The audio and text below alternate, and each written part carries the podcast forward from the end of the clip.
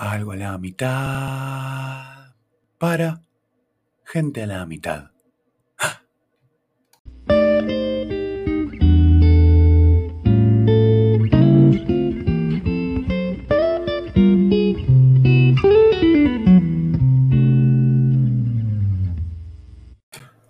Un pot, un, bueno, un, un, digamos, algo que, mm, un, esto que van a escuchar. Buenas, son las 13.45 del 25 de enero del 2022 y tengo aquí una, una pequeña ventana para hacer lo que puede llegar a ser el primer episodio oficial de Algo a la mitad para gente a la mitad. Yo sé que nadie me pide esto y un poco sobre eso va a versar la siguiente disertación, pero em, para satisfacer la demanda de algunas de las pocas devoluciones que recibí acerca de este flamante podcast, he cerrado la ventana hablando de ventanas y em, he apagado el ventilador con lo cual, eh, esto es un enorme sacrificio. Estoy recagando de calor, por así decirlo. Em, y, bueno, voy a, voy a empezar con esto. Voy a hablar de algo que tiene que ver un poco con un balance. Y ustedes pensarán que es ridículo hacer un balance a esta temprana altura. Pero tengo algunas eh, conclusiones parciales si me permiten el oxímoron. Em, leí alguna vez en una vieja para ti que una conclusión es aquello a lo que llegas cuando estás cansado de pensar. Y si bien van pocos días, le dediqué bastante tiempo a pensar acerca de este formato y una de las tempranas conclusiones que he sacado es que estaría bueno que los episodios sean más cortos, ahora que estamos hablando lisa y llanamente de episodios. Basta de pilotos.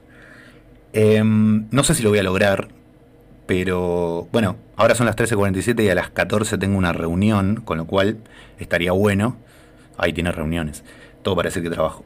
Em, pero estaría bueno terminar para las 14 o un minuto antes de las 14, ¿por qué no? Em, voy a hablar sobre la vergüenza y podría ponerle como título a esto el infierno son los otros o el infierno es los otros, porque, eh, si me disculpan el francés, voy a colgarme de las bolas de Sartre para decir esto. Y también de una película muy buena francesa que se llama Entre los muros.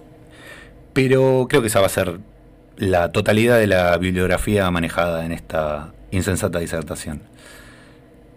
Pero bueno, yo quería hablar de la vergüenza que me genera a mí hacer esto, y ese es también parte del balance, Em, y como iba a hablar de Sartre, este, me daba un poquito de vergüenza meterme con la divulgación, por así decirlo. Yo no, no, estaría para nada acreditado para divulgar filosofía ni ninguna forma de, pensamiento, básicamente porque no, no, estudié lo suficiente.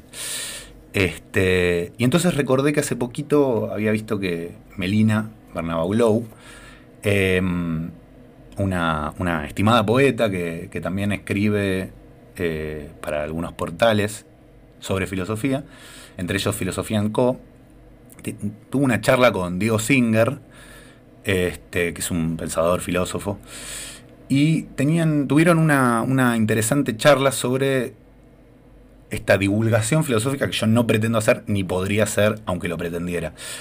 Y bueno, como siempre que uno involucra a una autoridad y eh, se siente un pelotudo. Yo estaba pensando en invocar algo sobre Sartre para disertar esta gilada y recordé entonces esta linda entrevista. Me encontré con esta frase que me va a servir un poco de coraza a mi neurosis y también de epígrafe, ¿por qué no? Dice Diego Singer, le dice a Melina, y hay quienes en la búsqueda de obtener más seguidores para sus redes sociales terminan siendo condescendientes con una idea del ejercicio filosófico que se acerca a una opinología constante puesta al servicio acrítico de la doxa o de ciertas fórmulas contemporáneas para, para seguir algún tipo de bienestar emocional. Así que bueno, si yo voy a abrazar el despropósito y hablar de mi vergüenza a partir de Sartre. Em, bien. Yo, este, me llamo Pierre. Esa es la base. Pero también me llamo Pedro. En 1992, cuando nací, se supone, se supone, me ha contado mi padre, esto reza la mitología, no le podías poner Pierre a tu hijo. Eh, y no sé qué alcance tenían esas restricciones. Hay gente que tiene nombres extranjeros contemporáneos a mí y también nacidos eh, en, épocas aún más pretéritas. Pero eh, había algunas restricciones que creo que ahora ya no existen. Hoy le podés poner a tu hijo Ceneice, le podés poner a tu hijo Campus, Coria. Y hay un jugador de fútbol que no sé si saben, al que lo llaman Almanaque. Y su nombre está compuesto por todas las iniciales de los meses del año. Se llama Efman Hasod González. Efman Hasod, o sea, los nombres son todas las iniciales. El nombre está compuesto entonces por estas iniciales: enero, febrero, marzo. Efman Hasod, es un nombrazo, suena muy bien. Bueno, a mí la cuestión es que no me pudieron llamar Pierre. Entonces tengo este desfasaje identitario, Pierre y Pedro y yo tengo un terrible temor, porque un poco de lo que voy a hablar es de la, entonces, respecto a la vergüenza, es de la percepción del otro. Este, cómo me percibe el otro. Mucha gente puede neutralizar ese miedo, esa inseguridad, lo que sea, diciendo no me importa lo que piensan los demás o no te tiene que importar lo que piensan los demás. Está perfecto, está buenísimo. A mí me reimporta lo que piensan los demás. Eh, y una, un temor que tengo, eh, o que fui desarrollando, eh, es que la gente crea que yo soy francófilo. Yo soy enamorado de la lengua francesa. Me llamo Pedro. Mi documento, mi DNI dice Pedro, porque como no me pudieron poner ese nombre, me pusieron Pedro en el pasaporte francés Pierre. Entonces temo que la gente diga, bueno, eh, nada, eh, se llama Pedro y eh, como fanático del francés tiene esta, ha tomado esta intrépida decisión de hacerse llamar Pierre y para mí eso sería bastante pelotudo, sería como cipayo del, del francés, de la cultura francesa, que me gusta, me gusta por supuesto, pero no tanto como para andar llamándome de una manera que no me llamo. No lo, no lo decidiría si mi nombre realmente no fuera Pierre. Mi viejo me pusieron Pierre por, el abuelo de, mi viejo, se Pierre. Y así las cosas. Tengo ese miedo. Y como tengo ese miedo, em, a veces pienso, y estamos, eh, a veces el, vector temporal es esta última semana, está pensando, cuando lo escuchan, cuando escuchan esto, si es que lo escuchan, ¿me conciben como un pelotudo? Dicen, señor, es un estúpido usted, acaba, de sacar un podcast, no es necesario. Em, pero bueno, es un fantasma. La mirada de los otros me da vergüenza. Me veo acá y siento alguna vergüenza y me pregunto por qué sigo. Y ahí pensaba en una película em, que se llama Entre los Muros, una película francesa, yo la vi hace algunos años. Y en esa peli hay un, hay un personaje, un alumno, em, que, le dice al, profesor, que sería el, protagonista, que está haciendo unos sendos esfuerzos por dar sus clases y tener alguna injerencia en la vida de estos chicos, y el pibe le dice en un momento, creo que cuando el profesor le pregunta sobre algo, eh, o, les, pide que hagan una disertación o algo así, una, especie de monografía, y él hace una bastante escueta, y este personaje responde, si lo que tenés para decir no es más importante que el silencio, entonces no digas nada, o algo así le responde. Eh, o así se defiende de su, de su escueta de disertación. Me encantó esa frase, y en este momento me lleva a preguntarme este, ¿Lo que tengo para decir es más importante que el silencio? Eh, seguramente la respuesta sea, sea no, sea que no. Pero yo elijo decir igual y decir de esta manera un poco innecesariamente rebuscada, porque lo necesito, porque apago el ventilador, cierro la ventana para que no haya ruido. Eh, en esta ocasión, en anteriores ocasiones, hemos tenido charlas ahí en la parte de arriba de la casa y han sonado eh, sonado bastante distorsionado y bueno, ya fue, lo hemos publicado. Lo hemos, de nuevo, la cooperativa, ¿no? Somos una cooperativa entre yo y mis demonios. Eh, y con mis demonios decidimos publicarlo igual. Pero bueno, en este momento, ahora que puedo, tengo estos breves minutos, ya me queda poco tiempo, en fin, eh, tengo estos breves minutos y elijo grabarlo de la mejor manera posible, hacer este esfuerzo, que nadie me pide, que no sé por qué carajo lo hago, no es que pretendo algo con esto, pero acá lo estamos, estamos haciendo el pequeño esfuerzo de decir. Em, y bueno, ustedes tienen la, la elección de escuchar.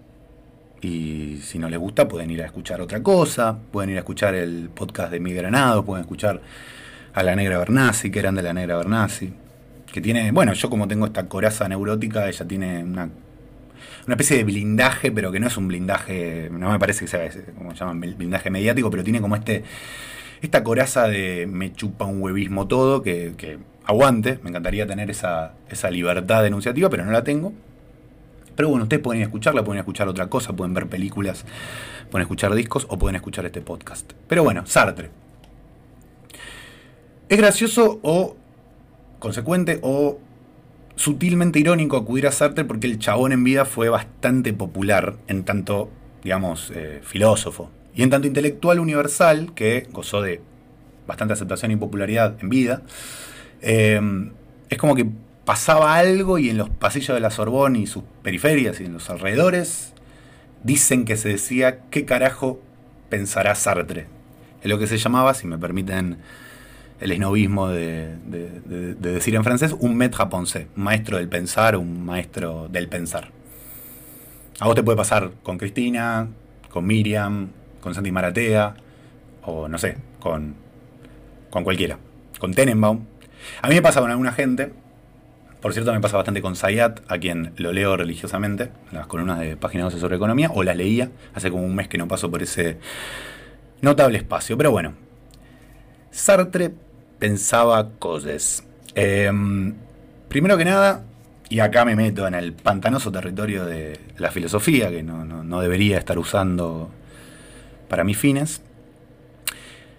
Primero en la, en la doctrina existencialista, por así decirlo, y todo esto que sigue lo van a agarrar con pinzas. Yo leí algunas cosas, vi algunos videos, eh, tomé algunos apuntes en clases y de acá sale esta escuetísima exposición. Pero bueno, en la doctrina existencialista el hombre está desamparado ante el mundo. Está solo ante la nada sería la idea. Em, la corriente que pare al existencialismo se suele decir que es el decadentismo. Eh, una corriente literaria de fines del siglo XIX. Hay sobrados ejemplos, hay algunos en Latinoamérica, en Francia estaría Baudelaire, eh, en Estados Unidos Poe, pero esto también tómelo con pinzas porque Poe respondía a, muchísimas otras eh, escuelas literarias, por así decirlo, en Inglaterra estaría Wilde, eh, pero bueno, la cuestión es que el existencialismo es hija del decadentismo y cuando se pone famoso el existencialismo, me gusta decir, se pone famoso porque hace poco veía una entrevista que le hacían al pibito sanjuanino de Juan Carlos Chupapija y, usa esa, manera de decir, cuando me puse famoso, y me encantó. Bueno, cuando se pone famoso el, existencialismo, hace medio desaparecer al, decadentismo, lo desplaza dialécticamente, lo que sea. Eh, el existencialismo para Sartre tiene un primer principio de nuevo todo con pinzas, ¿eh? pero básicamente el hombre no es otra cosa que lo que él se hace, básicamente. El hombre sería como un proyecto, es lo que él proyectó ser, lo que él ha proyectado ser. Y no solo es responsable de sí mismo, sino también de toda la humanidad. Eh, Sartre está dando vuelta así la idea de que la esencia precede a la existencia. Para Sartre la existencia precede a la, esencia y se podría parafrasear... Eh, diciendo, por ejemplo, que primero fabrico una silla y después la defino. El hombre surge y después proyecta, ponele, más o menos. Es algo así. Esto trae como consecuencia que lo que el hombre hace repercute en toda la humanidad. Con mis decisiones yo repercuto en toda la humanidad. Y eso, todo eso nos conduce a una especie de angustia. Y Sartre dice, más o menos lo estamos parafraseando, que solo conoce la angustia el hombre responsable. Opa la la. Quien sienta esa responsabilidad, esa responsabilidad va a sentir una bruta angustia. Y así es como más o menos nos podemos ir metiendo con, ese, con esa ligerísima síntesis eh, en la idea de mirada y vergüenza, que es lo que yo, digamos, estoy poniendo en relación a la hora de, pensar cómo ustedes perciben esto que hago, si es que lo están percibiendo. Em, bueno, y así como muy de pronto, Pierre se dio cuenta de que podía cortar, podía tener la mentada reunión, podía refrescarse un poco con el ventilador, y podía almorzar, por ejemplo, entre otras cosas. No es que no lo hubiera considerado, o sea, no es que no sabía, no es que no sabía que se podía. Simplemente eh, estaba como más entregado a la posibilidad de que esto sea eh, un monólogo de una sola toma. Pero no es necesario. También tuve tiempo de volver a escuchar, o escuchar por primera vez lo que venía diciendo, es un acto que hace de esto algo terrible, porque uno se arrepiente de cada paso que da. Pero, en fin, al menos me sirve para, para notar dos cosas graciosas. Por un lado, qué loco como Pierre, el chabón que hablaba antes, ahora soy Pedro, por un segundo. Qué loco como Pierre dice primero que, eh, digamos, le, preocupa, le preocupa que la gente lo, perciba como un francófilo y acto seguido, ¿qué hace? Recomienda una película francesa, habla de la, mm, de la. dice que va a hablar de la filosofía de Sartre. Y lo que para mí es aún peor, habla del decadentismo, así muy por arriba, y dice: bueno, está Oscar Wilde por un lado en Inglaterra, por el otro está Baudelaire en Francia, luego está Edgar Allan Poe en Norteamérica, y dice como, bueno, en Latinoamérica hay sobrados ejemplos, sin profundizar en esos ejemplos. Em, bueno, yo, Pedro, voy a defender a Piedra en realidad, o sea, lo voy a denunciar como lo estoy denunciando, pero lo voy a justificar, y acá se van a un poco aunar nuestras identidades en esta defensa.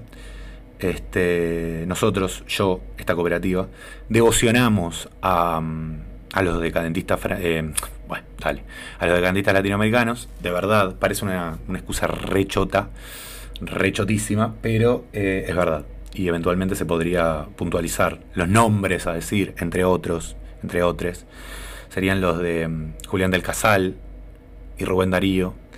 Aunque por supuesto eh, ahí hay como movimientos imbricados, porque Rubén Darío es ante todo modernista, digamos. Julián del Casal creo que sí se lo suele referir como un decadentista así, con toda la letra.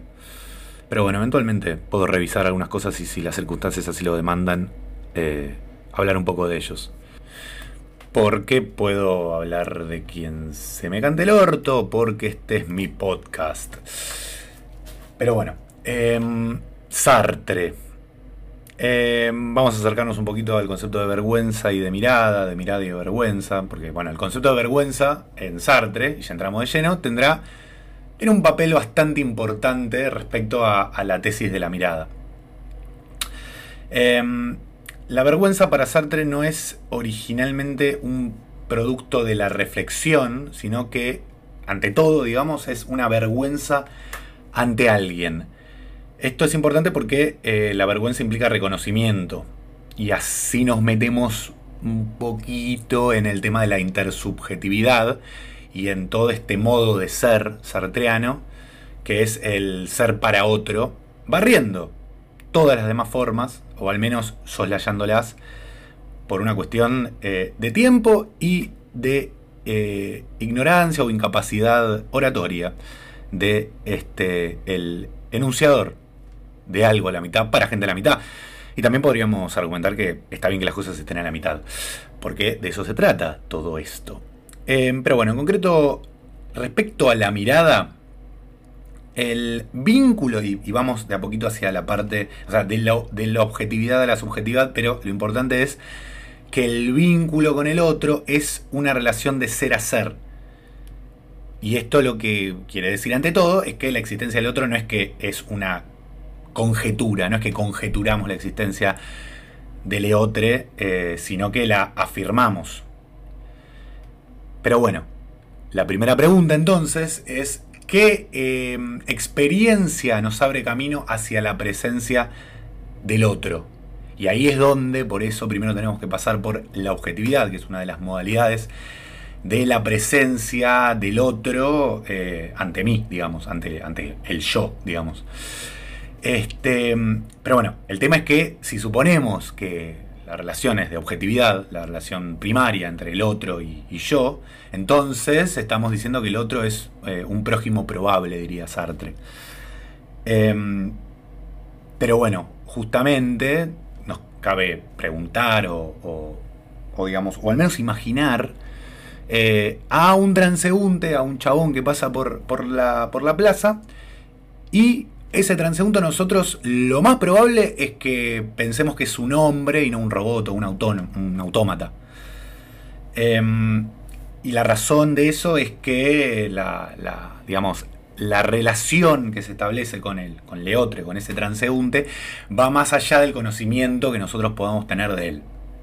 Puntualicemos. Sartre nos lleva a un escenario que sería un banco en una plaza pública en donde hay objetos. Tenemos el pasto, el banco, eh, tenemos a, un perrito que está corriendo, que lo vamos a, entender como un objeto, las nubecitas, eh, un faro, lo que recarajo se puedan imaginar. Pero vemos también a un hombre que eh, cuando lo vemos caminar lo vemos como objeto y después como un hombre.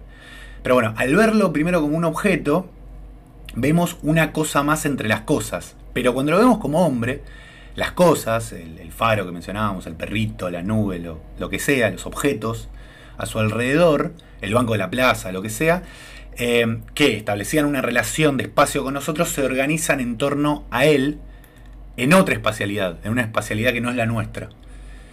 Los objetos entonces no se agrupan eh, hacia nosotros o alrededor de nosotros, sino que nos huyen en esta relación que se da de golpe entre el, chabón este que vemos y los objetos. Yo me había notado acá que es como si los objetos se volvieran de pronto poligámicos y dejaran de, estar en un vínculo exclusivamente con nosotros y buscaran abrir la pareja. En una analogía solamente para entrar en la demanda tuitera de amor libre. Pero bueno, no tiene absolutamente nada que ver con eso. El punto es que el hombre que vemos desintegra eh, las relaciones entre los objetos de nuestro universo. Y esto, bueno, se pone un poco poético, un poco hermoso, pero el, otro, entonces, el, chabón en cuestión, se vuelve un punto de fuga. Los objetos, como el faro, bueno, etcétera, ya los hemos enumerado eh, bastantes veces, huyen hacia él en una nueva relación de espacio que no es nuestra relación de espacio. Y nosotros captamos esta relación al tiempo que se nos escapa. Captamos el vínculo que se genera entre el hombre y esos objetos. Dice Sartre, lo vamos a parafrasear como, como, venimos haciendo, de manera bastante hermosa, que este objeto es como si nos ha robado el mundo. Y el otro sigue siendo un objeto para nosotros. La distancia entre él y nosotros es la distancia que nosotros armamos en nuestra relación eh, de espacialidad eh, que, que tenemos con las cosas. En las que el otro, como venimos diciendo, se incluye. Y acá es donde interviene la mirada. Porque ¿qué pasa cuando el otro cruza su mirada con la nuestra? Bueno, en ese instante es que nosotros nos convertimos en un punto, en un objeto de la mirada del otro. Y ahí es cuando el otro se vuelve un prójimo sujeto. Ahí finalmente se vuelve un sujeto. Cuando se establece esta relación fundamental, que es la posibilidad de ser vistos por él. Es espectacular. Eh, si me permiten decirlo. Y lo que también es espectacular es que esto de los ojos, la mirada del otro, en realidad se puede manifestar de cualquier manera. Puedo ser yo eh, viendo Anchor ahí y, viendo cómo hay 11 escuchantes, eso dice Sartre, que bueno, por cierto, eh, me permito discutirle, porque son bastante más que 11, Jean Paul. Este, pero bueno, puede ser también el crujir de las ramas atrás nuestro, puede ser. Recién escuché una vocecita a lo lejos, que no sé si se escuchó, alguno de mis convivientes era. Y fue, fue un susurro, ¿eh? Y yo dije, uy, pasa por acá, yo no, corrí las cortinas, no me volví a encerrar. Y, digo, uy, este verá esta pelotudez que estoy haciendo de manera este, tan esforzada. Em, y bueno, y ahí siento de alguna manera esa, esa vergüenza.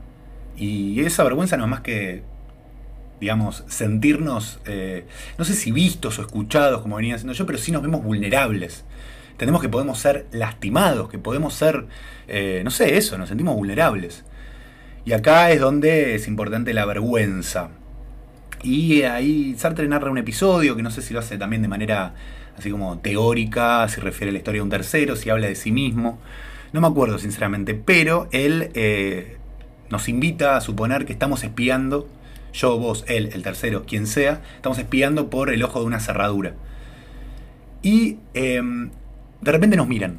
Y ahí es cuando nosotros nos sentimos avergonzados.